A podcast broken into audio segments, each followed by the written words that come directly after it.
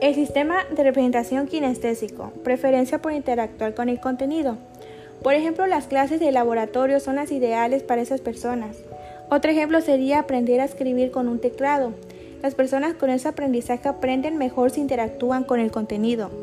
Necesitan sentir el aprendizaje. Se dice que esas personas son más lentas aprendiendo. Sin embargo, no es así del todo.